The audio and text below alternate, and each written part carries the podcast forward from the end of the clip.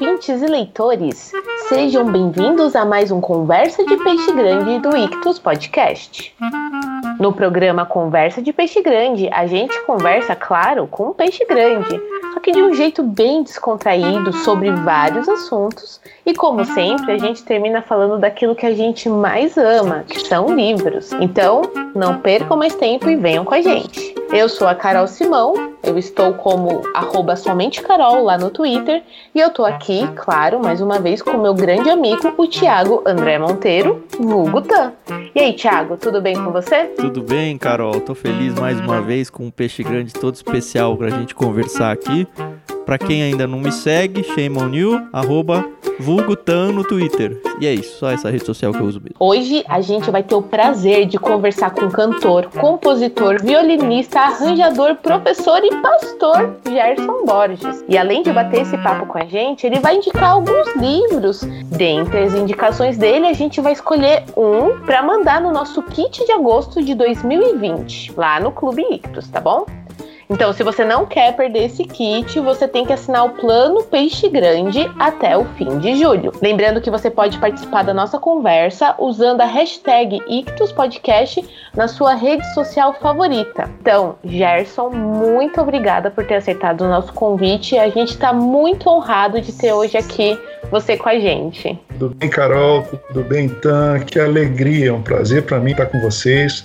Esse podcast sensacional que lida com um tema maravilhoso nas nossas vidas, que é a palavra escrita, impressa ou digitalizada, né? Mas eu sou da velha guarda, eu prefiro uhum. impressa, impressa, sem pressa. Sem pressa, isso é bom. De preferência em pergaminhos ainda, né? Pergaminhos, exatamente, papiros egípcios, quase tabletes cuneiformes da Mesopotâmia.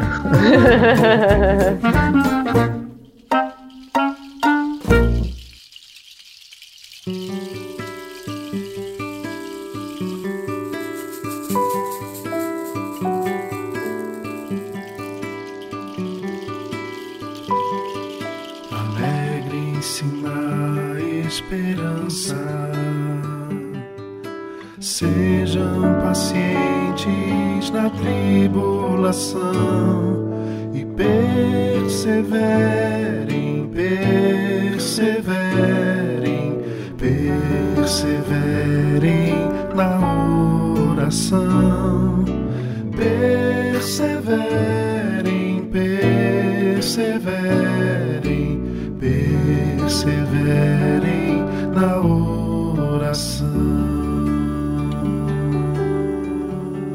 mas antes da gente se lançar com as nossas redes a esse oceano que é a vida do Gerson, a gente vai começar com a nossa brincadeira. Então, para quem não lembra, o Thiago vai explicar como ela funciona. Essa brincadeira é muito fácil e pessoalmente acho ela muito legal.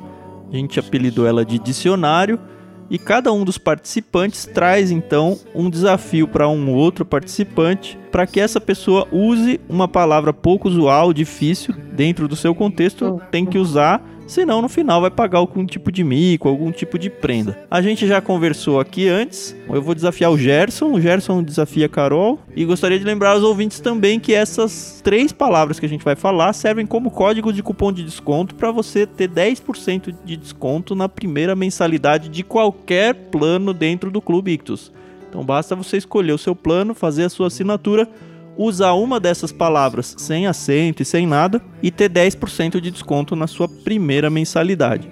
Lembrando que se você está tentando usar uma delas e não está funcionando, é porque a validade dela já acabou. Ela só tem validade de uma semana, então você tem que ouvir o podcast mais recente que tem lá, que vai aparecer para você então a palavra que está vigente como código de cupom de desconto. Então vamos lá. Tiago, comece fazendo as honras e desafiando o nosso convidado. Então eu vou desafiar o Gerson com a palavra inextricável, com X ali. Inextricável. Boa, boa. Eu vou desafiar a Carol com a palavra idiosincrasia. Idiosincrasia.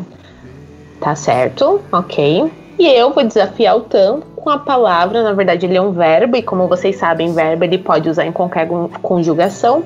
A palavra é garrotar. Não é isso não, né? eu fiquei aqui, ué, será que eu errei? não, não é esse não. Mas vamos lá. Tá certo. Então, lembrando, cada um de nós tem que usar essa palavra a hora que quiser, do jeito que quiser, fazendo total sentido. E se você ouvinte quiser saber, você tem que procurar o sentido delas aí no dicionário, ok? Então, sem mais delongas, Gerson Borges, muito prazer em recebê-lo aqui. Estamos muito animados é, a gente sempre dá uma pesquisadinha né, no nosso convidado e eu fiquei muito, muito mais animada em conversar com você depois que eu li um pouquinho da sua biografia. E eu acho que deve ser muito estranho, né? Você ter sua biografia na internet, não sei. Eu acho que para mim isso é um pouco estranho. Não sei se eu gostaria disso. Mas pode ser que o nosso ouvinte é. nunca tenha ouvido falar de quem é o Gerson Borges. Então a gente pode ignorar tudo que foi estudado aqui e pedir para que o Gerson mesmo explique quem é Gerson Borges, né? É, nesses tempos de Wikipedia ou Wikipédia, né, dependendo da pronúncia em, em inglês mesmo, ou, ou tupiniquizada, né, brasileirada, portuguesada, nesses tempos em que qualquer um escreve o que quiser na internet, é um pouco temerário mesmo, Carol. Uhum. Mas as pessoas, quando a gente se torna uma pessoa pública pela nossa obra, seja ela uma obra de cunho literário ou musical, ou de qualquer área do conhecimento da atividade humana, a gente vai ficando meio publicizado, né? E uhum. eu sei que esses esses caminhos aí de publicação online são inextricáveis muitas vezes para muitas pessoas. e é preciso um certo conhecimento para não apenas para postar coisas na Wikipédia ou, ou, nos seus congêneres. Congêneres também é uma palavra boa, hein? Fica é, para é. outro dia, né? Mas uh, com um pouquinho de, de, de persistência a gente pode fazer bom uso disso daí. Uhum. Ah, eu sou carioca, eu sou do Rio de Janeiro, sou torcedor do Flamengo e com um pezinho aqui no São Paulo, porque meus filhos são paulistanos e gostam do São Paulo. E eu acho que é por aí que eu falaria, né? Eu sou da cidade do Rio de Janeiro, cidade muito importante na história da cultura brasileira, né? Por ter sido capital do nosso país, por ter sido berço de escritores notáveis como, como o Bruxo do Cosme Velho, né, como, como Machado de Assis, né, e uhum. tantos outros autores fantásticos, né. Imagina. Estou em São Paulo já há 23 anos, trabalhando como músico, como educador e como pastor. Eu acho que é por aí que eu conversaria, que eu começaria. Mas eu acho mais fácil vocês me fazerem perguntas. Falar de não tem sempre um ar um tanto presunçoso, assim, eu acho, né? Não, eu sempre fico empolgado quando eu vou entrevistar alguém que tem uma entrada na Wikipedia. Eu fico me perguntando se algum dia, pelo menos, o Ictus vai estar por lá, porque o meu nome, pessoa física mesmo, eu não tenho muitas pretensões para isso. Mas eu entendo esse medo seu aí, o Gerson. Deve ser meio temerário, como você falou mesmo. O bom desse recurso, dessa enciclopédia online, é que tanto as pessoas podem falar a seu respeito, mas você também pode corrigir. Você faz um login, uma senha e você entra lá e corrige o que é dito a seu respeito, né? Tem gente que não acha confiável essas enciclopédias online eu acho confiável, porque você pode, pode escrever os verbetes, quanto, quanto você pode editá-los. Então, assim, sim, é confiável e útil, né? Mas o que, que você viu lá a meu respeito? Espero que ah, não, então... não, não sejam coisas escabrosas, inextricáveis. Imagina. Bom, eu vou falar de onde eu te conheço. É, eu te conheci primeiro como músico, né? Na minha igreja eu sou faço parte do grupo de louvor e a gente começou a tocar algumas músicas com letras maravilhosas e eu sempre tenho uma curiosidade de saber quem, de quem, né, estamos cantando, né? Até para falar para as pessoas. E eu descobri que era do Gerson Borges e eu falei, olha que coincidência, não é? Então eu queria saber primeiro assim como que essa questão da música na sua vida. Eu não falo que eu sou musicista, eu sei tocar um pouquinho de piano. Então, eu sei que essa parte artística é muito importante na vida de um ser humano. Então, conta pra gente um pouquinho como é que começou essa parte da música. Eu venho de uma família onde a música foi sempre muito estimulada. Meu pai é um músico amador, amador no, no, tanto no sentido de não ser profissional, quanto de amar muito a música, especialmente a música. Nós somos do, eu sou do Rio de Janeiro, mas meu pai é do interior do Rio de Janeiro. Então ele gostava de música é, de raiz, música a gente chamaria hoje de música caipira. Passeando ali em Pena Branca e Chavantinho, é isso? Olha, também nesse estilo, nesse estilo. Ele não era apreciador do Pena Branca, dessa dupla fantástica, eu, eu sou. Uhum. Ele não era, mas ele gostava de artistas nesse estilo aí, não é? Uhum. Quando eu tinha 8 para 9 anos, ele deu um acordeon para minha irmã, que começou a aprender sozinha, né? E me deu um violão. E aí a gente começou, eu e minha irmã, assim, tirando as músicas, as músicas que a gente cantava na igreja, alguma coisa que a gente ouvia no rádio também, né? Mas eu logo descobri um prazer enorme, além de cantar e tocar, que é o prazer de compor. Pegar uma folha em branco e criar uma letra, criar uma melodia. E a gente está num país que tem simplesmente a música popular mais bela do mundo. Mais Nossa, rica, né? É a canção brasileira, com certeza, tão riquíssima. A canção brasileira, ela é de uma beleza assim incomparável. Quem diz isso são grandes músicos, musicólogos aí do mundo afora.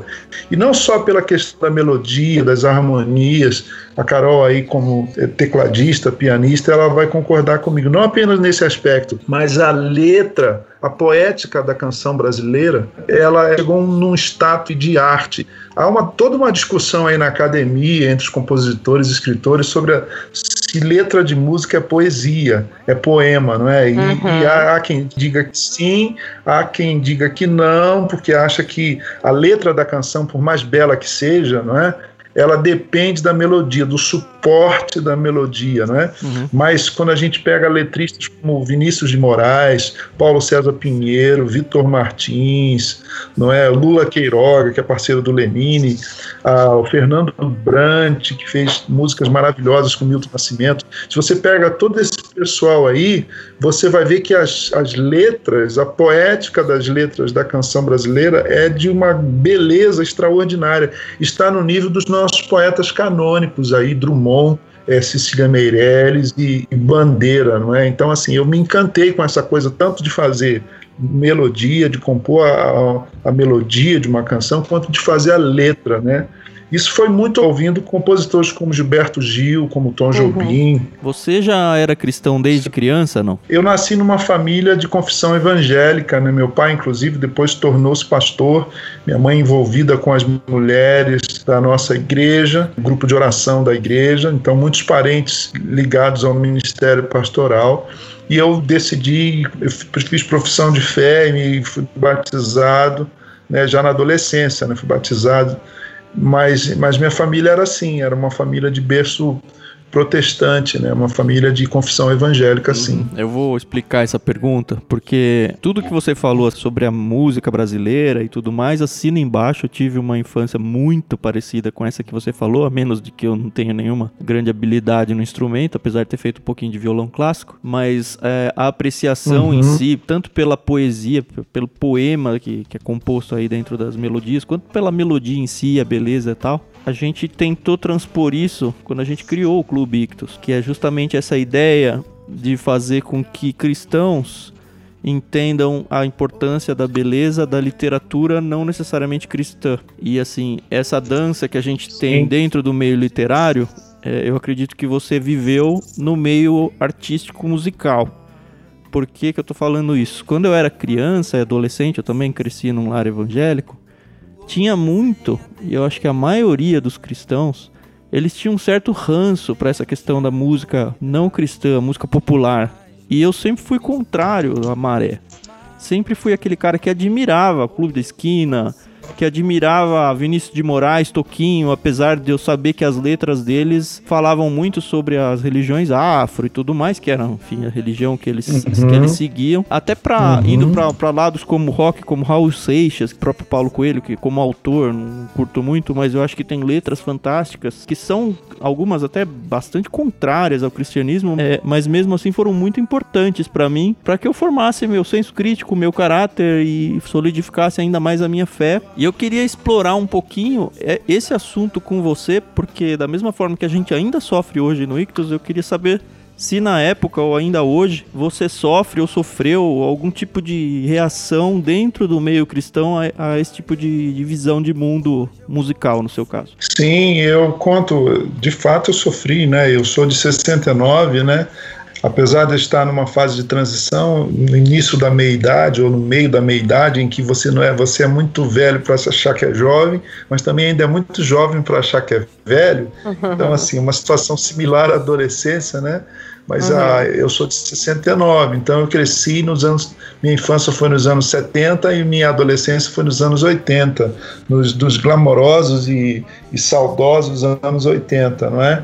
E naquela época a, a igreja evangélica tinha um conservadorismo muito grande com algumas questões, né?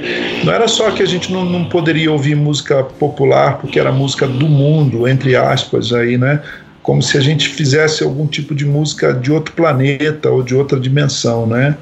Toda música, seja ela falando a respeito de Deus ou falando a respeito do pôr do sol ou da pessoa amada, ela é do mundo, ela é feita no âmbito da nossa existência, na dimensão Sim. humana, não é? Uhum. Mas essa expressão do mundo, na época, designava uma música que não era feita por cristãos e nem falava de Deus, que era uma visão rasteira, compreensível até, mas rasteira da arte. Nós temos no nosso evangelicalismo, eu tenho que me segurar aqui para não fazer palestra sobre esse tema. Ah, mas a gente ama palestras, e Fica à vontade. Porque eu escrevi, inclusive, um livro a esse respeito saiu pela editora Ultimato, chama-se Ser Evangélico Sem Deixar de Ser Brasileiro. Apesar de ser a temática ser profunda e demandar uma reflexão é, bastante considerável, né, apaixonante, eu diria, eu escrevi mais ou menos na forma do Penseis, Pensamentos de Pascal, no qual ele enumera uma série de, de frases, de axiomas, né? Então você pega o meu livro e, e numa sentada de duas horas você o lê na íntegra, né? É, é o testemunho assim muito gratificante que eu tenho recebido de gente que vai desde a Priscila Alcântara, que ficou apaixonada pelo livro e deu curso sobre ele, até leitores que me seguem na rede social e falam: recebi o seu livro, ganhei o seu livro, sentei aqui e numa pegada só eu já li a metade, estou apaixonado. No, esse livro eu discuto o que nos constitui como evangelho, uma palavra tão poderosa tão prenhe, tão carregada, tão, tão cheia, tão é, repleta de significados belíssimos, mas que hoje tem caído aí na vala comum da nossa religiosidade tão equivocada em tantos sentidos. Né? Então eu falo de onde veio essa, essa história de evangélico, não é? E aí, eu, a segunda parte, eu falo sobre a brasilidade, né? o que nos constitui, o que nos define, o que nos caracteriza como brasileiros. Né? E aí eu dialogo com a cultura e com a música popular o tempo todo. Vou falar de cosmovisão, Vou falar da identidade brasileira, dos explicadores da nossa cultura, Gilberto Freire, Florestan Fernandes, Sérgio Buarque de Holanda. E aí vou passeando sobre. Dá até fazer uma playlist com as músicas que eu cito lá, de pelo menos umas 20 canções da música popular e, e que são citadas ao longo do, do livro, né? E Mas você eu, nota eu, eu, que o brasileiro está amadurecendo nessa questão ou você ainda acha que essa barreira sacros secular ainda é muito forte. O brasileiro evangélico de hoje, a nova geração, as novas gerações, o que, que eu quero dizer com novas gerações? É, eu estou pensando em, nessa moçada dos 20, 25 anos. Não era novíssima a geração, não somos adolescentes. Vamos pensar nos jovens adultos, né? Dos jovens adultos para cá, eles já superaram isso por uma questão assim de por óbvio, né? Por, por óbvio, eles perceberam que, que não dá para ouvir uma música de outro planeta ou de outra dimensão. Não é claro que há canções que têm propostas anti-vida, anticristã. Hum. Então, músicas, por exemplo, trabalham a sexualidade de forma abusiva, equivocada. Mas isso qualquer forma de arte, né? A gente vai encontrar esses. É, mas você veja, a, a, os argumentos que, eu, que a gente poderia usar para combater essa visão é, extemporânea, né, retrógrada, de que um cristão não pode ouvir música popular, só pode ouvir música gospel, que é uma outra discussão para uma meia dúzia de podcasts com vocês, né? ela vai de encontro a argumentos bem simples, que não precisam nem carecem de teologia ou de filosofia ou de sociologia, antropologia, bem simples. Por exemplo, na minha infância, nos anos 70, meus pais mesmo diziam: não, não ouve isso aí, que isso não é, isso não é coisa de Deus. Uhum. Mas quando eu lia A Pata da Gazela, ah, que bom, você está lendo um livro sério. Quando eu li, entendeu? É. José de Alencar. Quando eu lia Lucila, que tinha uns uhum. capítulos ali bem calientes e tudo, meu pai não olhava de, de rabo de, de olho, de canto de olho porque afinal de contas eu estava tava fazendo um exercício literário, né? Então assim, a gente podia ir ao cinema, mas não podia ouvir hum. Caetano Veloso. No entanto, você pega assistir... uma letra como Se Eu Quiser Falar com Deus gravada lá. Eu acho que a letra é do, do Gil também, né? É Poucas é Gil, músicas é. evangélicas falam tão bem de Deus quanto aquela música, eu acho. Se eu quiser falar com Deus, tenho que ficar a sós.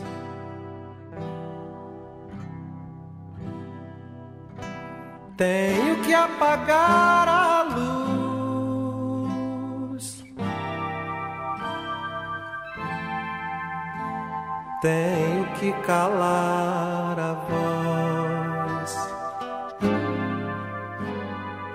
Bom, é uma letra aí a gente vai ter até alguma divergência. É uma letra rica, não é uma música cristã. Não, não é. Não é uma música nem ele é, né? Última nem ele, ele, ele foi, ele foi católico praticante, ele diz isso, eu conto isso no livro, inclusive vocês precisam ler esse ah, livro, esse livro, tô pensando nesse livro aqui, eu, conto, eu conto que os dois filhos do Caetano Veloso eram de igreja, até recentemente, não sei se continua, mas provavelmente sim, de igrejas evangélicas, o Tom e o Zeca, e o Caetano chegou a ir a algumas igrejas para ver o que, que os filhos estavam fazendo lá, né? Quando a gente fala de evangélico, a gente está falando de um caudal inextricável, certo? Uhum. tá gastando, hein, já está gastando. Porque você vai do Bispo Macedo ao Ed René Kivitz, né? Suquinho em pó de uva e, e vinho de mil dólares, assim, né? Então, como assim? Tem a mesma cor, tem o mesmo cheiro, mas não se trata absolutamente da mesma coisa, não é, Tana? Uhum. Só para concluir meu argumento, o evangélico médio, se é que existe tal criatura, ele continua com essa cabeça, achando que existem coisas do mundo e coisas de Deus. É a nossa de luta fato, diária sim, aqui no clube, viu? De fato, existem coisas do mundo e coisas de Deus, mas elas não são exatamente as coisas que a gente pensa. Por exemplo, roubar o cliente é uma coisa do mundo, não é coisa de Deus. Agora, essa discussão é feita no âmbito mais da cultura. Não é? Então não é edificante ouvir Chico Buarque de Holanda, é edificante ouvir o último sucesso gospel. Né? E, no entanto, eh, muitas vezes eu me sinto mais edificado ou desafiado ou alimentado do ponto de vista é, afetivo, emocional a, e até espiritual quando eu leio ou ouço uma canção, ou leio um texto, um poema, que fala de questões humanas, fala da problemática da queda, fala do, da falta de Deus na nossa sociedade, nesse nosso tempo. Uhum. E quando eu ouço, às vezes, uma, uma música gospel no rádio, eu fico até tonto de ver be, o besterol que é dito, uhum. não é? Então a gente percebe uma idiosincrasia na sua vida, né, entre a música e a literatura, né, que sempre existiu pelo visto, né? Eu, eu sempre fui é uma característica do meu trabalho, o meu amor tanto aos livros quanto à música. Se vocês me permitem usar um termo que não é muito comum, mas é um termo do, do âmbito dos livros, né? Se eu sou um bibliófilo ou sou, se eu sou um musicófilo. Agora acabei fazendo neologia. Precisa escolher só um deles, né? Não, não precisa, então. exatamente. Mas é porque eu, eu não sei se eu digo assim, ouça esse livro ou leia essa canção, entende uhum. o que eu quero uhum. dizer? Sim, sim, é, mas, mas é bem isso mesmo. Porque eu tenho vários projetos que eu lancei um álbum e fiz um livro junto, Quero Aprender a Orar, um álbum de espiritualidade cristã, e escrevi um livro sobre espiritualidade cristã com o mesmo nome. Eu fiz um musical chamado A Volta do Filho Pródigo, baseado num, num livro com o mesmo nome, A Volta do Filho Pródigo. Acabei de lançar agora o Errad, um EP baseado nesse momento que a gente está vivendo, numa transposição para Jerusalém devastada lá, do livro das Lamentações, e escrevi um livro também chamado Errado do Lamento à Esperança. Então, assim, eu às vezes eu acho que eu sou um leitor, leitor barra escritor que gosta de música mais do que um músico que gosta de, de literatura, né? Isso é só um artista, ele não tem o, o, formato certo, ele precisa se expressar. É, no meu caso ainda tem um agravante benéfico, né? Se é que eu posso juntar as duas palavras, né, um agravante benéfico, né? A minha formação a, acadêmica é em letras, né? Eu, então não tem jeito, né? Eu sou pastor, sou músico, mas o meu amor à palavra escrita, à palavra literária, né, a arte dos livros nunca vai morrer, né? E qual foi o exemplo dentro da sua casa, se é que houve dentro de casa, para essa questão da leitura? Sem dúvida, meu pai. Meu pai, ele não fez nem o ensino fundamental completo, né? Ele, como eu falei, ele era do interior, está vivo até hoje, papai, querido pastor Obed, nome do avô de Davi, pai de Jessé. O meu avô era lavrador e ele cresceu numa região muito carente de, de recursos e de formação, não é? no interior do Rio de Janeiro lá uhum. nos longínquos anos 40, e ele não teve oportunidade de ir para a universidade e tudo, mas ele sempre foi muito achegado, apegado à poesia, à, à palavra escrita, e assim ele, ele se tornou um, um pregador leigo ele se tornou um, um divulgador dos livros em casa e para amigos, de tal modo que a gente abria as gavetas dos criados mudos do quarto do meu pai e tinha livros. No geral, não eram nem livros de, de literatura, eram livros de teologia. Ele sempre gostou muito de ler os, os grandes teólogos, né? Uhum. E, e ele, ele fez uma decisão que hoje seria tida como autoritária ou muito discutível. Quando eu tinha seis anos, ele falou: ah, a gente não vai ter mais televisão aqui em casa. Televisão é, não é legal. Vamos, vamos fazer outras coisas. Vamos gostar de música e de ler. Quantos anos isso você tinha? Eu tinha seis anos. Eu tive, então, assim, a gente teve um. Eu lembro de ter televisão em casa dos quatro aos seis anos, né? Antes não tinha, não consigo lembrar. E aí eu só voltei. O primeiro televisor que eu que a gente adquiriu, eu já tinha 18 anos. Você assim, acha que isso é uma fez... coisa boa? Eu, eu tô lembrando aqui, Carol. Eu acho que hum. já é o terceiro ou quarto peixe grande que teve a experiência de não ter televisão em casa por, por essa questão de princípio mesmo. Você lembra, lembrou desse ah. detalhe, não? Sim, sim, lembrei sim. Pelo menos de um peixe grande. Eu até começo a criar aqui uma teoria do quanto a, o desenvolvimento literário de uma pessoa tá ou não ligado a essa questão de você não ter a opção de televisão em casa, que a princípio parece ser um negócio todo, não, é proibido, é, é um cercear da liberdade, mas que na isso verdade aí. isso vai gerar um benefício muito maior. E aí eu gostaria até de extrapolar e ouvir um pouco da sua opinião sobre isso, que hoje em dia não é mais a televisão que é o grande entre aspas, e vilão da coisa, né? É a questão do, da internet, é a questão do online, é o tablet, é o celular.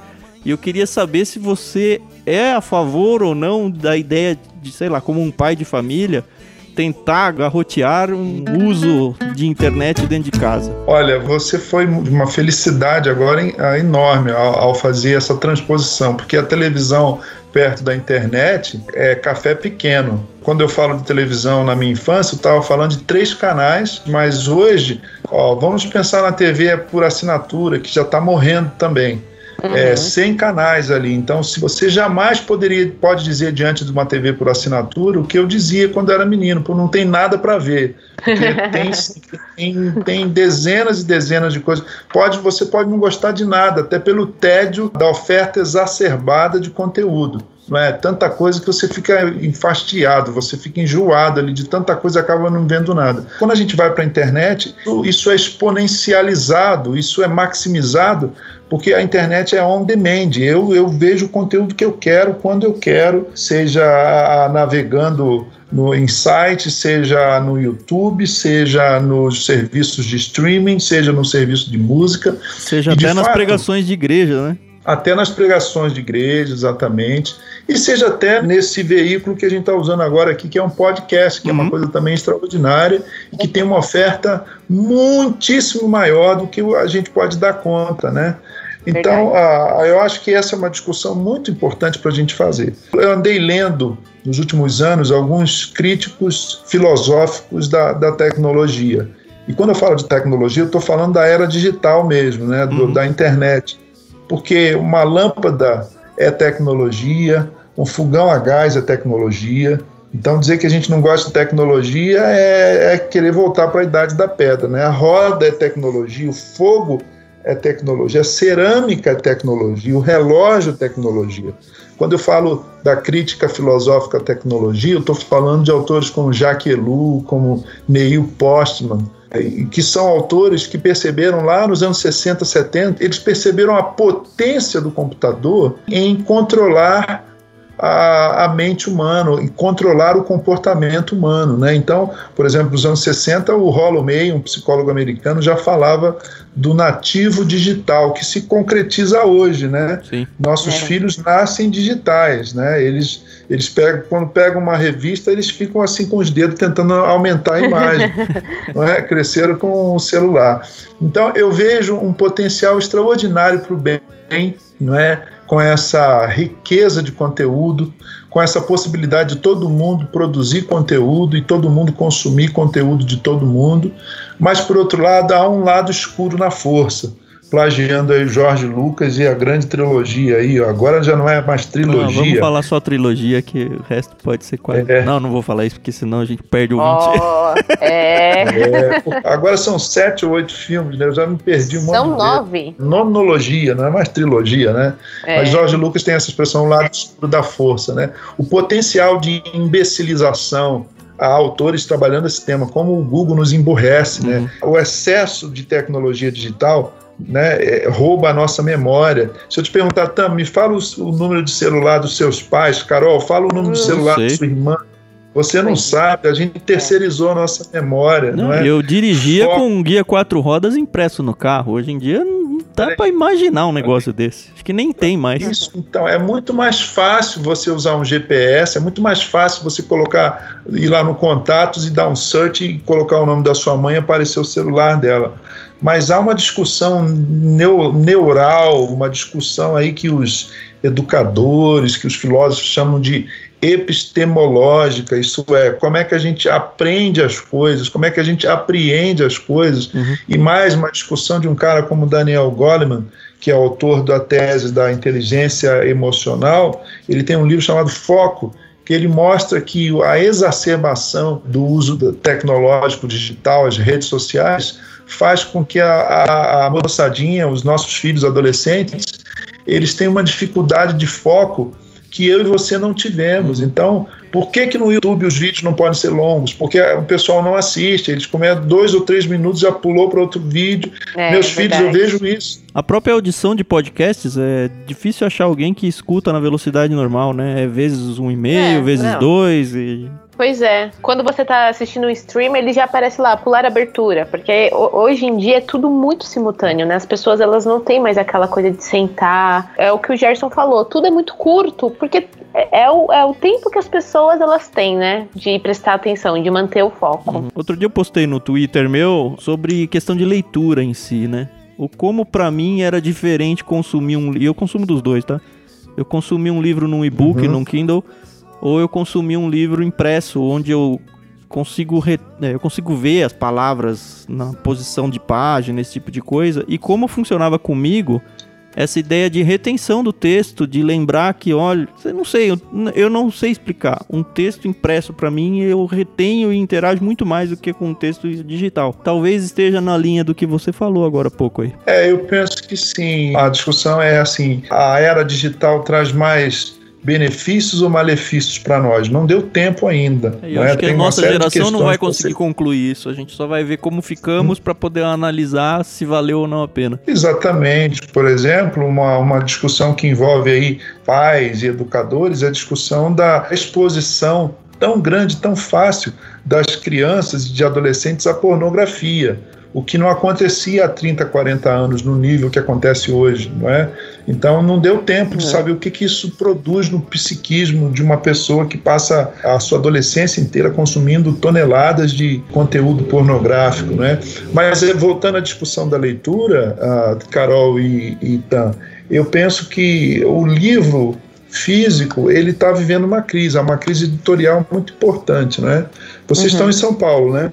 São Paulo, isso? Sim. Então, eu moro em São Bernardo, que é a grande São Paulo, que é o ABC aqui. São Bernardo tem quase um milhão de habitantes, tem três livrarias. Eu acho isso absolutamente É, escandaloso. mesmo as livrarias mais- de São Paulo estão todas falindo, né? Ainda mais o Corona deu uma ajudada nisso. Um dia desses eu, eu fiz uma pregação, uma, uma reflexão na comunidade na qual eu sirvo como pastor, e eu disse o seguinte: o que significa você viver numa cidade que tem um milhão de habitantes, tem três livrarias e tem 200 farmácias e 200 pet shops? Significa uma sociedade, já responder, que não pensa, que não tem poder crítico, porque nada substitui a leitura como ferramenta de construção do pensamento crítico, Com certeza.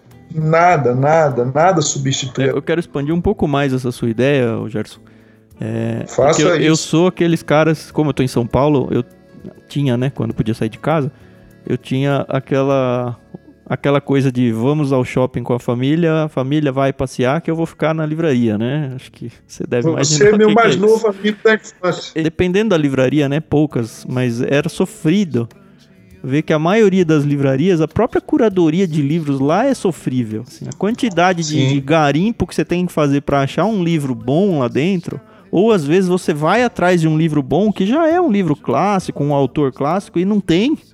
Porque e não é que não tem porque não, a editora não tá fazendo, é não tem porque não vende. E aí é custo para eles, então eles, sei lá, 80, 90% dos livros são no meu contexto, praticamente desprezíveis dentro de uma livraria dessa, o que revela muito mais ainda uma fotografia horrorosa da nossa sociedade. Sim, eu concordo com você com, com pesar, né? Meus filhos foram criados assim, segundas, as segundas-feiras, que era minha folga pastoral e de palestras, de viagem, eu sempre viajei muito, né? Muito, muito.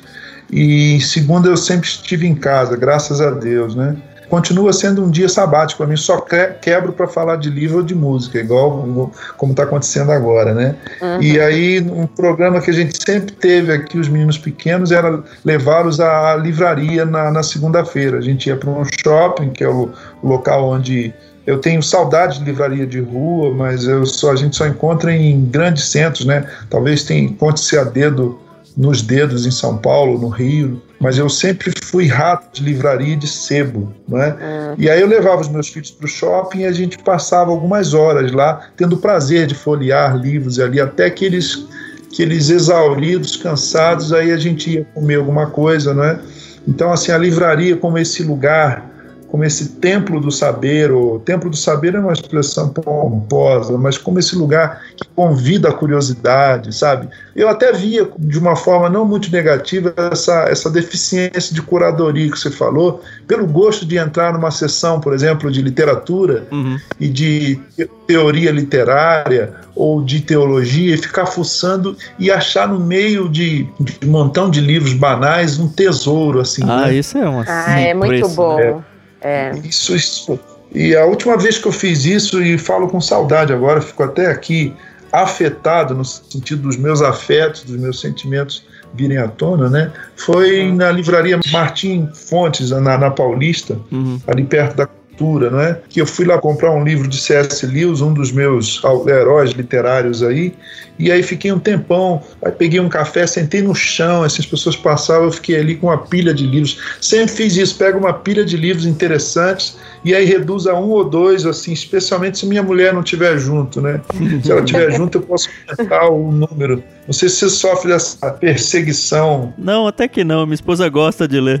a minha gosta também, mas eu sempre falo para ela assim: você vai comprar. Isso aí não é nenhum clichê é, machista, não. Mas eu falo, amor, você vai comprar mais um sapato? Ela fala, não, mas eu preciso desse aqui. Ou mais uma bolsa, né? E esse argumento eu sempre uso com os livros. Né? Os meus gastos excessivos nunca foram com vestuário, com nada disso. Sempre foi com literatura.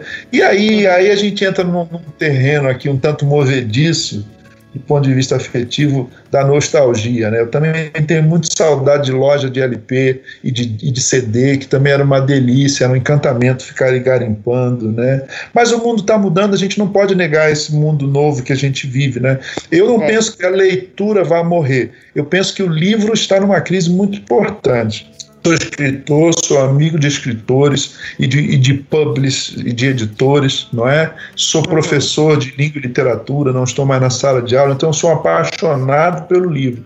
Eu acho que a, que a leitura não vai morrer, mas que ela está sofrendo muito com a competição com Netflix, por exemplo, é, ela está, não é? O prazer de pegar um livro e devorá-lo, como eu fiz com Agatha Christie, de virar uma noite inteira lendo O Assassinato de Roger Ackroyd ou O Homem do Terno Marrom, é para você saber quem é o assassino. Hoje o pessoal faz isso maratonando uma temporada inteira de uma série, né? Vê, é verdade. Vê ali oito episódios de 45 minutos, mas não lê três capítulos de um livro, né? Eu não sei como o livro vai sobreviver, mas, mas a leitura há de sobreviver. A minha única preocupação é que nessa muitos cristãos deixam de ler, inclusive a Bíblia, né? Com Eu certeza. lembro que tinha uma nova convertida na minha igreja e a gente fazendo estudos com ela, com um grupo de mulheres, ela me questionou depois: Nossa, mas não foi isso que eu vi na novela? Eu falei: Pois é. As pessoas acham um absurdo você falar que passa uma, duas horas lendo. E aí ela não percebe que, que o absurdo é ela passar duas horas vendo série, série, série, série, fazer as maratonas e gastar um fim de semana inteiro não que não seja gostoso, que eu também faço essas coisas de vez em quando, né? Sim, tem que ter Mas, um equilíbrio, assim, né? É, é o que você falou. Quantas vezes eu já não fiz analogia? Olha, eu gasto 90 minutos assistindo um jogo de futebol que eu gosto. Mas eu acho, nossa, eu gastei 90 minutos lendo. Cara, é. Por que não é equivalente, entendeu? Eu acho que as pessoas perdem muito ao negligenciar a delícia né, o prazer da leitura diante de outros prazeres. Então, por exemplo, de fato a gente não pode ser extemporâneo e negar o nosso tempo dizer que não é legal maratonar uma série. Eu já fiz isso, mas não com The Walking Dead ou com Friends. Tem que ser uma série que assim muito bem escrita, que tem um conteúdo ali que, que, que vale a pena para mim. É mais ou menos como dizer que comer um hambúrguer do Burger King ou do McDonald's é, é bacana, mas, eu, mas tem, outros, tem outros prazeres culinários mais nutritivos e mais sérios do que comer um hambúrguer todo dia, né? Eu penso, uhum. sem falar no mal que, que, que isso vai fazer, né? Um, um livro que está aqui nas minhas estantes, né? Tem várias aqui, eu estou no quarto de hóspedes aqui de casa e o guarda-roupa está lotado de livros, não tem roupa, tem livros. Né? para você ver a influência de C.S. Lewis, nós temos um sótão aqui, só que lá não tem um portal para Nárnia, mas tem lá mais várias estantes repletas de livros e tem livros no meu, no meu dormitório e tem o meu escritório pastoral também forrado de livros. Então, então tem assim, vários portais lá, não é só um para Nárnia. É, um é para Nárnia, outro é para Atlântida, outro é para Shangri-La, outro é para Oz e outro é para o Reino das Águas Claras, né? Sensacional.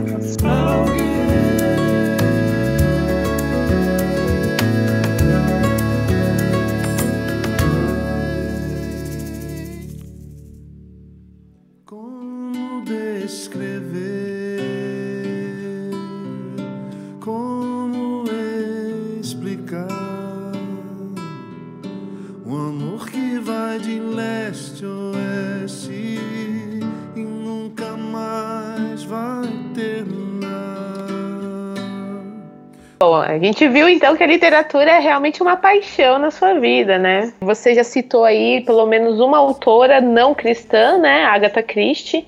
E aí eu queria saber, já, estou muito curiosa para saber quais foram os livros assim que marcaram sua vida, que te fizeram pensar de outra forma ou complementaram algum pensamento. Por favor, nos dê um pouco de, desse conhecimento. Ah, que delícia. Eu estou adorando essa conversa, um papo tão saboroso quanto um poema de Cecília Meirelles, ou um conto, uma crônica de Rubem, Al, Rubem Braga, ou um romance de Machado de Assis, né? Bom, eu, eu diria assim que é difícil falar dos meus autores preferidos, especialmente em literatura, em, em não ficção, que é a minha leitura é, dos últimos 20 anos, né? Eu li literatura mesmo, ficção, muito mais na minha infância, adolescência, juventude, início da vida adulta. Depois, nos últimos 25 anos, devido às demandas, mas também com muito prazer, eu preciso falar isso, né? Do trabalho pastoral, é, e de palestrantes, eu li muito mais não ficção, muito mais literatura mais ensaística, né? Mas se a gente começar falando de ficção, quanto tempo tem? Umas três horas? Fica à vontade. Fica à vontade. Não, não, eu, Ainda tá sol aqui. Esse assunto é inextricável. Mas eu vou pensar assim, em termos de ficção, eu amei e eu fui, eu acho que capturado para o prazer da leitura. Eu primeiro eu li muitos gibis, né? muita, muita história em quadrinho, muita mesmo, de juntar moedas e ir para a feira no bairro que eu cresci no Rio de Janeiro, no final da feira, depois da xepa, tinha lá sempre alguém que vendia é, histórias em quadrinhos, assim no chão, sabe? Tipo na USP, tipo nas, nas universidades, não tem aquele pessoal que vende livros usados, uhum. assim, aquele uhum. sebo. Na feira do meu, do meu bairro tinha um sebo a céu aberto de gibis, né? Então eu li, eu li coisas que, que eu não sei se vocês leram, né? Mortadelo e Salaminho, Luluzinho. Gasparzinho, é, uhum. Fantasma. E, e, claro, muita coisa Disney, Turma da Mônica, uh, gibi. Gibi, eu aprendi a ler lendo gibi. Eu aprendi a ler antes de ir para a escola. Minha mãe me conta isso, né? Que, que quando eu fui para a escola eu já estava bem alfabetizado pela paixão que eu tinha por, por gibis, né? Depois dos gibis, eu diria que foram os clássicos infantos juvenis, né? Eu, eu amo os clássicos em geral. Eu tenho até um propósito, assim, um alvo de ter ainda na minha casa, na minha casa, não é nem no escritório pastoral, mas na minha casa, os 100 maiores clássicos de todas as áreas, né? não apenas da literatura, mas, por exemplo, psicologia, quais são os clássicos, filosofia, quais são os clássicos, pelo menos os mais importantes, uhum. cinco uhum. ou dez. Então eu sei que isso é uma loucura, de vez em quando eu, eu, eu dou um tempo nessa obsessão, assim, né? Mas eu acho isso uma delícia. Você está escrevendo em casa e você vai lá no, na tua estante, você tem o um livro do Freud que você queria, você tem o clássico de filosofia ou pelo menos eu sei que isso é um negócio muito grande, até presunçoso, mas assim, eu queria ter os 100 livros que eu considero os clássicos assim da minha vida, da minha formação. Os clássicos em geral, infantos juvenis, né? É, por exemplo, as Aventuras de Gulliver, de Jonathan Swift, eu amei esse livro. Eu, eu lembro com carinho de ter lido Huckleberry Finn, de Mark Twain. Tinha uma, uma coleção da editora Abril, eu acho que eram os, os clássicos juvenis. Meu primo me emprestou, eram 20 livros, né? Que tinha bem Robinson Crusoe, que a gente falava Crusoe, Conde de Monte Cristo, os clássicos é, recontados numa linguagem infantil. Eu até fiz isso com meu filho caçula, o Pablito eu uh, saiu na Folha há alguns anos 25 clássicos recontados para crianças até 12 anos, né? Uhum. E eu falei, você topa? Ele, ah, pai, não sei, já estava na fase do videogame. Eu falei, eu te dou 20 reais para você ler cada um deles. Fiz uma chantagem. Assim. Famosa chantagem, né? Te, teve um outro A peixe gente... grande que ele pagava é, acho que era 10 centavos, era alguns centavos por página, lembra, Carol? É bem legal essas histórias.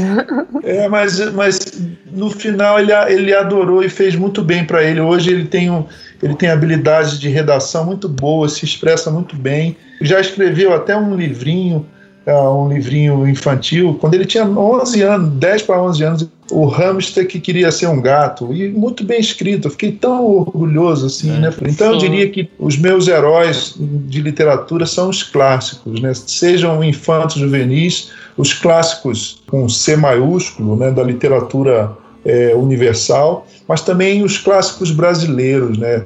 Eu lembro com muito carinho do Menino de Engenho, Zé Lins do Rego, como eu amei esse livro, né? Ou então Vidas Secas. Graciliano é maravilhoso, a palavra sucinta, a escolha criteriosa de, da palavra, o texto enxuto, não tem, não tem o que tirar nem pôr, né? E, e o maravilhoso Guimarães Rosa, né? Grande Sertão é um tesouro, assim, inextricável. Você já leu primeiras histórias dele, não? Sim. É maravilhoso. Sim. Aquele, a terceira margem do rio é um conto que eu sim. nunca consigo esquecer aquele texto. Esse conto, inclusive, inspirou o Milton Nascimento a compor uma canção chamada Terceira Margem do Rio. É, eu não sabia é. disso. Olha que eu gosto do Milton, viu? Por entre as árvores da vida, o rio, rio, rio, por sobre a risca da canoa, o rio, viu, viu que ninguém jamais ouvida, ouviu, ouviu, ouviu, a voz das águas. Terceira Margem do Rio. E o Milton tem uma canção chamada Travessia também, né? Que é a canção que o lançou com letra de Fernando Brant. Nunca, nunca eles reconheceram isso, mas eu penso que eu penso que se deve a Grande Sertão, né? Não apenas a palavra, mas ao ideário que aparece no Grande Sertão. né?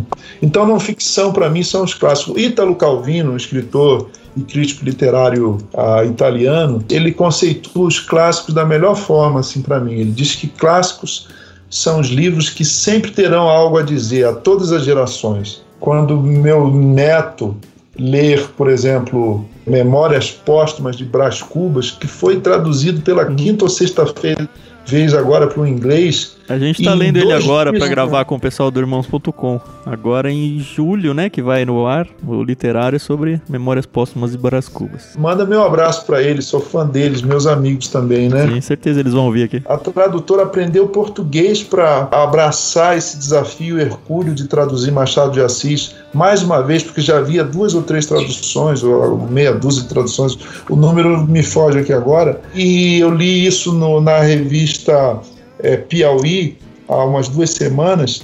Em dois dias esgotou-se a edição impressa da Penguin. Sim. Dois Uhum. dias. Uhum. Dois dias. Só tem agora na Amazon disponível em, em Kindle.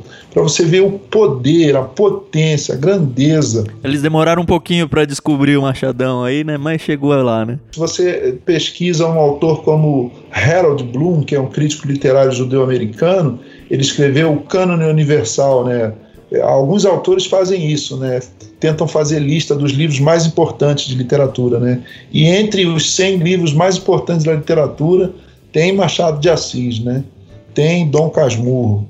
Então, assim, é um autor extraordinário. Então, ficção, eu acho que foi, foi isso, os clássicos. Mas eu, eu li muito romance de formação, eu li muito. E, e não me arrependo, não, de ter feito aquilo que o Diadorim fala, ou, ou alguém fala para o Diadorim lá na- na- no Grande Sertão, fala assim, você fica gastando as vistas com leitura. O meu medo é um dia perder a vista pra não, cons- não conseguir mais ler, cara. Aí você vai ver com o coração. Ah, mas eu Mas tenho dois é. medos, assim. Um é, assim, de doenças, né? Um é eu perder a vista e o outro é eu ter algum tipo de Alzheimer ou demência que vai estragar a minha memória, a minha Sim. imaginação, esse tipo de coisa. Mas não gaste energia com esses medos, não, porque o Jó diz assim: o que eu temia me aconteceu. É melhor a gente não, não, não dar muita atenção para os Não nossos pensar, medos. né? Pois. É. é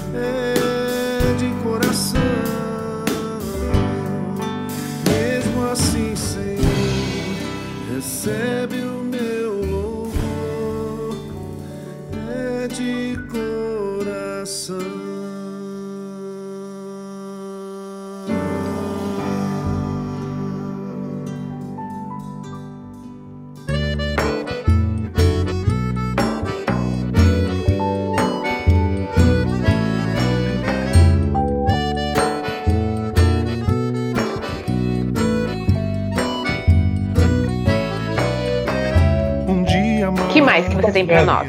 Por favor. Ó, não, não ficção, eu eu falaria de autores muito distintos, né? Eu gosto muito de bi- bi- é, biografias, eu falo bibliografia, porque eu também gosto de bibliografia. Foi um ato falho. Mas de biografias. Eu lembro de ter gostado muito, ter me impressionado muito. Essa emoção de terminar um livro e ficar olhando para o teto, assim, é uma coisa maravilhosa, né? Ah, quando eu li a biografia de Mark Twain, grande escritor americano, isso me fez um bem muito grande para o coração. Quando eu li A Montanha dos Sete Patamares, de Thomas Merton, um monge cisterciense, eu também fiquei bastante impressionado com a beleza do texto, né?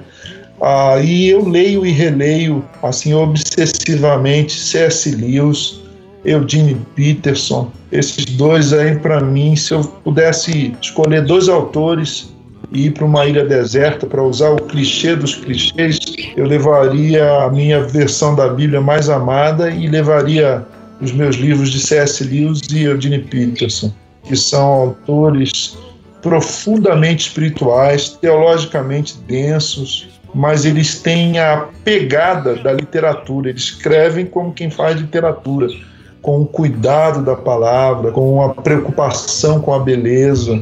Eles tentam casar a beleza com a verdade, né? Grande C.S. Lewis e grande Eugene Peterson são meus mentores, né? É isso, acho que acho que é por aí, então o que eu diria assim do meu gosto, tanto livre quanto literário. Eu estou aqui embasbacada. A gente não usou essa palavra, mas é, eu acho tão bom quando a gente conversa com pessoas que nos entendem, sabe? E eu fico tão feliz. Porque eu, a gente eu descobre sei que, tem mais como nós, né? Exato. Sim. Exatamente, a gente não está sozinho nesse mundo, né? Eu posso sugerir um livro para vocês, já que vocês são, na Opa! verdade, dois. Aquele livro que você falou que tá lançando também, não deixa. Na verdade, eu, eu vou até passar o link aí que está sendo lançado pela editora God Books, dirigida pelo meu amigo Maurício Zagre, que foi o publisher da Mundo Cristão durante muitos anos. Peixe grande nosso aqui também. Então, ele é um, ele é um jornalista, é um amigo, um intelectual, um cara muito legal, escritor de ficção infanto-juvenil, né? De, Uhum. então, e o Maurício Zagari e a God Books está lançando, mas é gratuito, né? E eu, eu já falo sobre ele, mas ainda nesse âmbito ex libris, Uhum. sobre livros, sobre leitura, né? E sobre o amor à leitura, eu queria sugerir dois livros para vocês e para os nossos ouvintes. E rapidinho falar de uma mania que eu tenho que eu não citei. Eu acho, eu acho que é uma idiosincrasia interessante aí, ô, ô Carol. Ah, uma história da leitura de, de Alberto Mangel, uma história da leitura. Para quem é bibliófilo, só vou encontrá-lo na, na estante virtual, que é esse tesouro aí pra gente, né? Qual que é o autor? Alberto? Alberto Mangel. Uhum. Você sabe se esse história é história com HI ou E com E? É com H, apesar dessa distinção importante entre história e história, mas é uma, his- uma história da leitura. Mann. Ele é um canadense de origem argen- argentino, de origem canadense ou canadense de origem argentina, que é um tradutor, ensaísta, novelista, editor. E esse livro dele, Uma História da Leitura, marcou a minha formação na época da universidade, na época da faculdade de letras. Porque eu tive esse sentimento que vocês tiveram. Eu falei, puxa, eu tenho alguém que me entende, né? E é um tesouro ver as narrativas que ele faz de como a leitura acontece no- na, na história da civilização, mas também na, na própria narrativa pessoal dele, na história de vida dele. Né? O outro livro é de um filósofo da educação americano, Mortimer Adler, É. o nome do autor. Já até sei Adler. qual é. Mort- é, Como Ler Livros. Ah, Um esse livro livro, de é 800 incrível. um livro de 800 páginas que quer nos ensinar como ler livros. Alguém pode dizer, mas eu preciso? Precisa. Existem pelo menos quatro ou cinco, no mínimo, maneiras de se ler um livro e de guardar o que, explorar o que o livro tem a dizer para a gente, né? Eu gosto muito de livros sobre livros, não é? Eu gosto de livros sobre leitura, livros sobre escrita, não é? Vocês estão me dando um, um copo de café e um donut de doce de leite essa tarde. Muito obrigado por esse convite. Vou- já que você gosta de livros de escrita, vou sugerir um pra você, se você não conhece, chama Sobre a Escrita mesmo. É do Stephen King. Não sei se você Uau, gosta muito da Stephen. leitura dele, mas assim, esse livro não é nada de terror, nada. Ele fala justamente sobre a prática da escrita que ele desenvolveu, conta a história dele, de como ele se tornou autor. É fantástico esse livro. Ele dá várias dicas de escrita mesmo. Olha só, eu, eu nunca consumi Sti- Stephen King. Eu É, assim, não tem dificuldade. nada a ver com os livros de histórias dele, né? É sobre Mas é com, com a labuta, a labuta do escritor, né? Que legal, vou, vou procurar. Terminar aqui já vou procurar. Agora, uma mania que eu tenho que é muito proveitosa é de ler as notas de rodapé, a bibliografia e pesquisar quem inspira o autor, né? especialmente nos livros de não ficção. Eu até aconselho os meus amigos, a vocês e a qualquer um, se você lê um livro de não ficção, um livro de ensaios, de filosofia, de teologia, por exemplo, se você leu o Laurentino Gomes, que é, que é cristão, teve uma experiência de conversão e quem o levou a Cristo e a, a professar a fé cristã foi um amigo meu, Osmar Ludovico. Sabia disso? Uma experiência Eu muito interessante. É, se você ler Laurentino Gomes, for a cada citação na bibliografia, você acha um tesouro assim maravilhoso. Eu acho que Normalmente a, biografia, a bibliografia traz autores melhores do que o próprio autor que você está lendo, né? e mostra um pouco do, do ideário, do conjunto, do pensa mais do que a ideologia, o ideário, né? Uhum. o conjunto,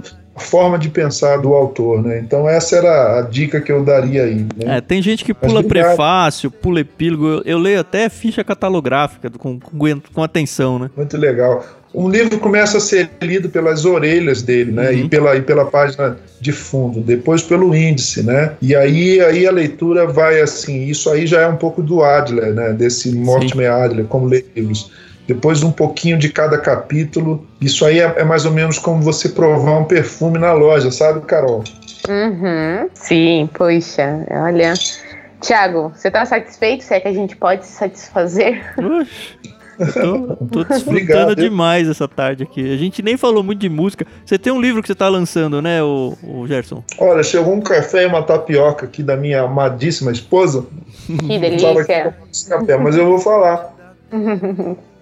com muita alegria. Acabou de sair na sexta-feira um trabalho musical novo chamado Erra. Irra. O que, que é o Irra? Como é que é soletra isso para quem tiver que procurar isso na internet? A, a transliteração é E-I-C-H-A-H. As, Irra. as pessoas vão encontrar assim, né? Sim. Só entrar no, no, nas plataformas digitais e está lá. Aliás, está tá tendo uma repercussão muito boa. Entrou em, em playlists do, do editoriais do, do, próprio Spotify. Eu fiquei bem surpreso, bem grato. A gente tem autorização para usar na edição do podcast essas músicas? Ou... Você tem, pode usar e eu vou dar o link para vocês baixarem o livro. Eu fiz questão que o livro fosse gratuito, né? Uhum. O livro chama-se Irá do Lamento à Esperança. De onde veio esse Irá? Irá Yashevá Vadá Raí Rabatiam Ó oh, como está vazia a cidade outrora, tão cheia de gente. Isso é hebraico, uhum. isso é Lamentações 1.1. O irra é o ó como, ó como, é essa interjeição quase, esse grito meio de interjeição diante da catástrofe, diante do sofrimento. São canções nas quais eu pondero sobre o que a gente está vivendo nessa pandemia, a partir de uma transposição do que aconteceu lá com Jerusalém, com a destruição de Jerusalém, lá no nono século antes de Cristo, 800 e alguma coisa. Então eu espero que, que isso seja fonte de consolo para as pessoas. Uma das funções da arte é consolar, não é? E se essa arte estiver enraizada na esperança cristã, o consolo é mais profundo, mais efetivo, não é? Depende de que ou não,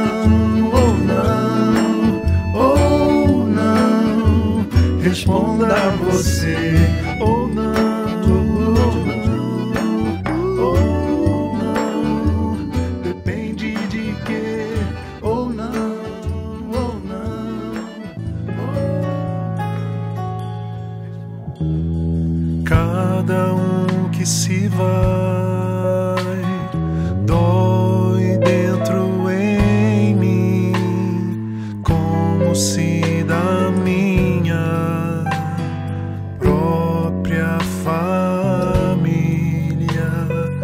Antes da gente encerrar, eu sei que agora o o Gerson está até fazendo um lanchinho, deu até fome aqui também. Vou preparar alguma coisa. Chegou do nada um cafezinho aqui, aí eu não resisti, não. Ah, Espero tá certo. Aí. Imagina, imagina. A gente, eu só quero fazer assim, um, é um bate e volta, é, é jogo rápido, respostas curtas, só pra gente finalizar aqui a nossa conversa, pode ser? Pode, vocês mandam. Então vamos lá. Gerson, você prefere livro físico ou digital? Físico. É isso que eu gosto. Pronto, Pá, acabou. É isso aí. É não, isso. mas já tá dito no episódio já, né? Não precisava. Se é, ele falasse verdade. digital, a gente ia ter que regravar. tá certo. E você tem alguma meta de leitura? Ah, eu preciso ler 10 livros por mês, ou por ano, ou por semana? Como é que é? Não, eu sou muito movido pela paixão. Se um assunto me apaixona, eu sou capaz de ler dois livros por semana sobre aquele assunto. Eu já fiz isso. Um, recentemente estava estudando sobre a questão do Big Bang e eu li uns dez livros, assim, num mês. Eu pego e vou embora. Não, não tenho. Mas eu preciso de paixão. Normalmente eu leio algumas dezenas de livros por ano, mas tem meses que eu não leio um livro assim na íntegra. Eu leio trechos de vários livros ou de o tempo todo eu faço releituras dos meus heróis aí, dos, dos autores que mais me impactuam, né? Certo, legal. E prefere ler um livro de casa, cada vez ou ler vários ao mesmo tempo? Ah, nunca, nunca, nunca consigo ler um livro de cada vez. vários. Vários. Você né? desiste de livro no caminho, não? Olha, é, é difícil, porque quando eu chego a comprar um livro, é, por isso que eu prefiro o livro físico. O livro digital, ele às vezes ele nos engana. Você dá uma olhadinha e aí você não teve o contato suficiente com ele para dizer se ele valeria a sua atenção, a sua paixão e o seu investimento, né? Mas Uhum. quando o livro é digital, às vezes eu desisto. Quando eu compro fisicamente o livro, eu posso desistir de alguns capítulos, mas eu não desisto do livro. Eu não acho que, que um livro bem lido é um livro lido na íntegra, a não ser que seja literatura. Um livro de 10 capítulos que a gente lê todos os capítulos, eu sublinho o tempo todo, eu escrevo o tempo todo. Uhum. E tem que ser um livro extraordinário. Eu acho que um livro bem lido é um livro que é relido, não um livro simplesmente lido na íntegra. Olha que legal. É, dizem que para cada novo livro que a gente lê, a gente deve reler um livro. Ó, isso é uma boa. É bem legal, né? Não sei se eu teria todo esse tempo, mas seria um bom exercício. Ah, a gente tem tão pouco tempo para tantos livros, né? Para tantas leituras, né? Pegando esse Pois gancho é. aí, o que, que você pensa de leitura dinâmica? Olha, eu acho que é uma falcatrua. eu acho que é uma falcatrua e, e eu estou falando isso. Eu, eu- agora estou fazendo uma, uma outra faculdade, estou fazendo psicologia, né? Retomei a faculdade de psicologia que eu tinha parado, né? Quando a gente estuda a ciência neural, quando a gente começa a estudar o poder do nosso cérebro, né, a nossa capacidade neurológica, os mistérios profundos do nosso cérebro, do, do pensamento, da cognição, a gente fica extasiado, porque de fato a gente usa bem menos do que a gente pode usar. Mas a leitura dinâmica, e talvez eu esteja sendo preconceituoso, me parece mesmo uma falcatrua, porque a leitura que fica é a leitura ou prazerosa ou a leitura meditativa, a lexio divina, como diziam os monges antigos, né? Vocês vão gostar muito desse errado desse livro, porque a introdução eu falo sobre a, a poesia como a como a melhor linguagem para a gente falar sobre o sofrimento, sobre a dor e sobre a lexio divina. Então a leitura dinâmica não presta para nada disso. Eu bato o olho, fotográfico e pronto. Talvez ela preste para algum tipo de- coisa, para você fazer uma prova de geografia que você precisa tirar três. Aí eu acho que ela serve. Só para finalizar, a gente queria saber assim a sua opinião sincera sobre essa questão de curadorias de livros. Hoje em dia existem N clubes sobre N assuntos, seja da literatura até o- a marca do café que você deve usar e sempre tem assim uma pessoa falando, né, um curador. Então, eu queria saber assim a, a sua opinião sobre a curadoria. Olha, eu acho que algumas áreas da- do conhecimento e da vida elas requerem curadoria, o que a gente chama de curadoria. Ela é, essa é uma das palavras na moda, né? Uma Uhum. das palavras em voga aí, né? Mas eu, eu penso a curadoria no sentido dialético que o nosso grande educador Paulo Freire usa a respeito da educação. Ele diz que ninguém ensina nada a ninguém, mas ninguém aprende nada sozinho. Quando eu converso com a Carol ou com o Tan sobre eh, um gênero literário que eles apreciam, eu estou recebendo uma cura- curadoria. Agora, dizer que sem a ajuda da Carol e do Tan eu não vou conseguir desenvolver aquela fruição estética, aquele gosto pela leitura, é diminuir muito o meu potencial humano. Não é? Uhum. Isso é uma coisa. A outra coisa é o seguinte: a curadoria é válida, sobretudo diante da enormidade de oferta que a gente tem. Por exemplo, o trabalho de um clube literário como o de vocês é extremamente importante na medida em que as pessoas não querem começar a gostar de ler ou querem desenvolver um hábito de leitura e não sabem por onde começar. Primeiro, porque as livrarias estão fechadas. Segundo, porque elas entram numa livraria online e elas têm tanta opção que elas não sabem por que caminho começar. De novo, ninguém ensina nada a ninguém, mas ninguém aprende nada sozinho. Então, tem alguém que é apaixonado pelo assunto que nos interessa, como a leitura, vai fazer muito bem, sim. E eu penso que se curadoria for entendida como uma amizade em torno da mesma paixão, ela é muito válida. Legal. Agora, ela não prescinde do meu próprio engajamento no processo. Né? Eu posso assinar. Eu fui assinante do Círculo do Livro, talvez um dos clubes literários mais antigos desse país, né? Sim. E eu ficava contando as horas para receber o- os livros, né? Mas por quê? Especialmente porque eu morava longe do, do centro do Rio tinha dificuldade para ir às livrarias, né? E porque eu sabia que os profissionais que escolhiam os livros era gente muito habilidosa e habilitada, né? É nesse sentido que eu penso a curadoria. Se for só uma, uma preguiça, eu acho que ela não funciona muito. Não sei se eu estou certo ou se eu estou errado. Não, é, é, um ponto que a gente nunca tinha ouvido, né? Essa questão realmente da preguiça, né? Que tem gente que quer tudo mastigado e não quer nem ter o trabalho de parar para pesquisar, né? Alguma coisa. Então, eu acho que vale. Acho que. Sim, eu fiz curadoria agora com vocês aqui sem querer, né? Falei, olha, leia Alberto Mangel. Sim. Leia o Adler. Não, mas não foi sem querer, é proposital a coisa. É. Mas ela, essa curadoria nasceu a partir do interesse de vocês, né? Uhum. Do interesse comum. Sim, né? sim, sim, sim. E já que a gente está falando de curadores, já que você é um nosso peixe grande aqui do mês, eu queria que você indicasse outras pessoas que você conhece que você fala, cara, esses daqui seriam excelentes peixes grandes aí para vocês. São dois pilares só que a gente segue. A pessoa tem que ser uma pessoa tá. séria dentro do cristianismo e tem que gostar de ler. Eu indicaria o capelão do, Ma do Mackenzie, meu amigo, o reverendo Marcelo Coelho. Ele é um psicólogo também e uma pessoa muito inteligente. Eu diria que o Marcelo Coelho é então é uma, uma boa indicação. Outro pastor também, que é um escritor, Alcindo Almeida, pastor da Presbiteriana da Lapa, ele é um escritor profícuo. Por que, que eu lembrei do Alcindo? Porque ele publica listas de leitura, o que li esse mês. Aí ele posta lá os livros que ele leu no mês. Ele já faz uma curadoria sem ter essa motivação da curadoria pela curadoria. Legal. Né? Ele, ele simplesmente gosta de, de partilhar o que ele está lendo, o que ele está absorvendo, né? Eu, eu citaria esses dois amigos aí. Tá ótimo. O Marcelo Coelho e o Alcindo Almeida. Que bacana, muito obrigado. Foi uma, uma oportunidade fantástica de, de, conversar sobre esses assuntos. Espero que seja agradável para os nossos ouvintes aí, né? Não, sempre é. Assim que o podcast entrar no ar, a gente avisa vocês. Obviamente, eu te mandar o link e tudo. Você, ouvinte, não deve estar tá sabendo aí por conta da edição, mas a Carol teve um probleminha, ela teve que sair agora no finalzinho. E então fica sob minha responsabilidade só toda a gratidão, tanto a minha quanto a Carol, e com certeza de todos os ouvintes. Agradecer então o Gerson Borges pelo tempo que ele teve, pela disponibilidade, pelo carinho, por todas as indicações, que eu espero que seja tão útil para vocês quanto foi pra gente.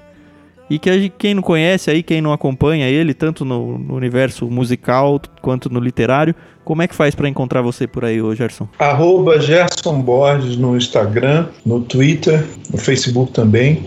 Preferencialmente no Instagram, arroba Gerson Borges. E eu terminaria, além de agradecer o convite e esse papo tão proveitoso, eu espero, né? Para mim foi um prazer citando um pensamento atribuído a um quase xará meu, né? pelo menos no sobrenome, né? Jorge Luiz Borges, grande escritor. Sim, a gente já mandou argentino. um livro dele já, o Aleph. Ah, então, muito bacana. Borges diz que quando ele pensa no céu, ele pensa num lugar forrado de estantes de, de livraria, né? Então, o céu seria como uma biblioteca, né? E eu acho que ele está certo, porque o céu é o lugar onde a experiência da eternidade é o lugar onde a gente vai celebrar tudo aquilo que a gente viveu em comunhão com Deus e com a humanidade. E uma biblioteca é isso mesmo, é um arcabouço da, das vivências e dos saberes humanos e da humanidade, né? Não à toa, tanto Ezequiel quanto o anjo do Apocalipse tem uma expressão que eu gosto muito: coma esse livro. Ah, é muito legal isso mesmo.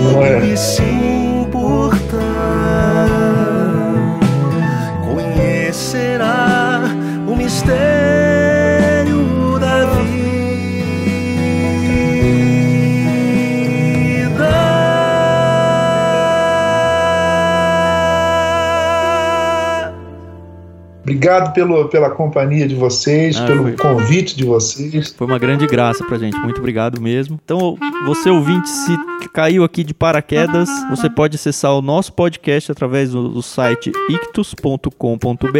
Lembrando que Ictus se escreve I-C-H-T-H-U-S.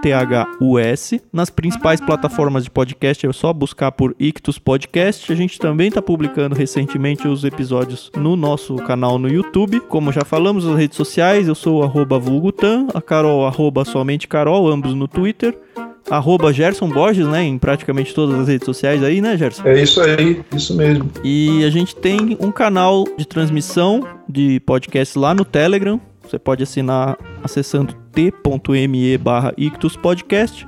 Pode participar se quiser de um grupo de discussão aberto também lá no Telegram, é t.me barra ouvintes. Se você quiser comprar alguma coisa na Amazon, algum livro que foi indicado aqui, ou qualquer material que você for comprar por ali, não esquece de comprar usando o nosso link ictus.com.br barra Amazon. O preço não vai mudar nada para você, mas a gente vai conseguir uma ajuda aí. E se você tem interesse no Clube Ictus mesmo, nós temos planos adultos e infantis, a partir dos 3 anos, acesse clubeictus.com.br.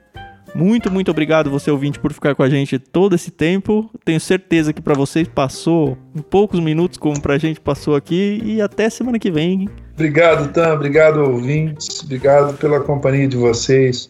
Leia, coma esse livro. E já deixa um tchau aqui fingindo que eu sou a Carol. Tchau.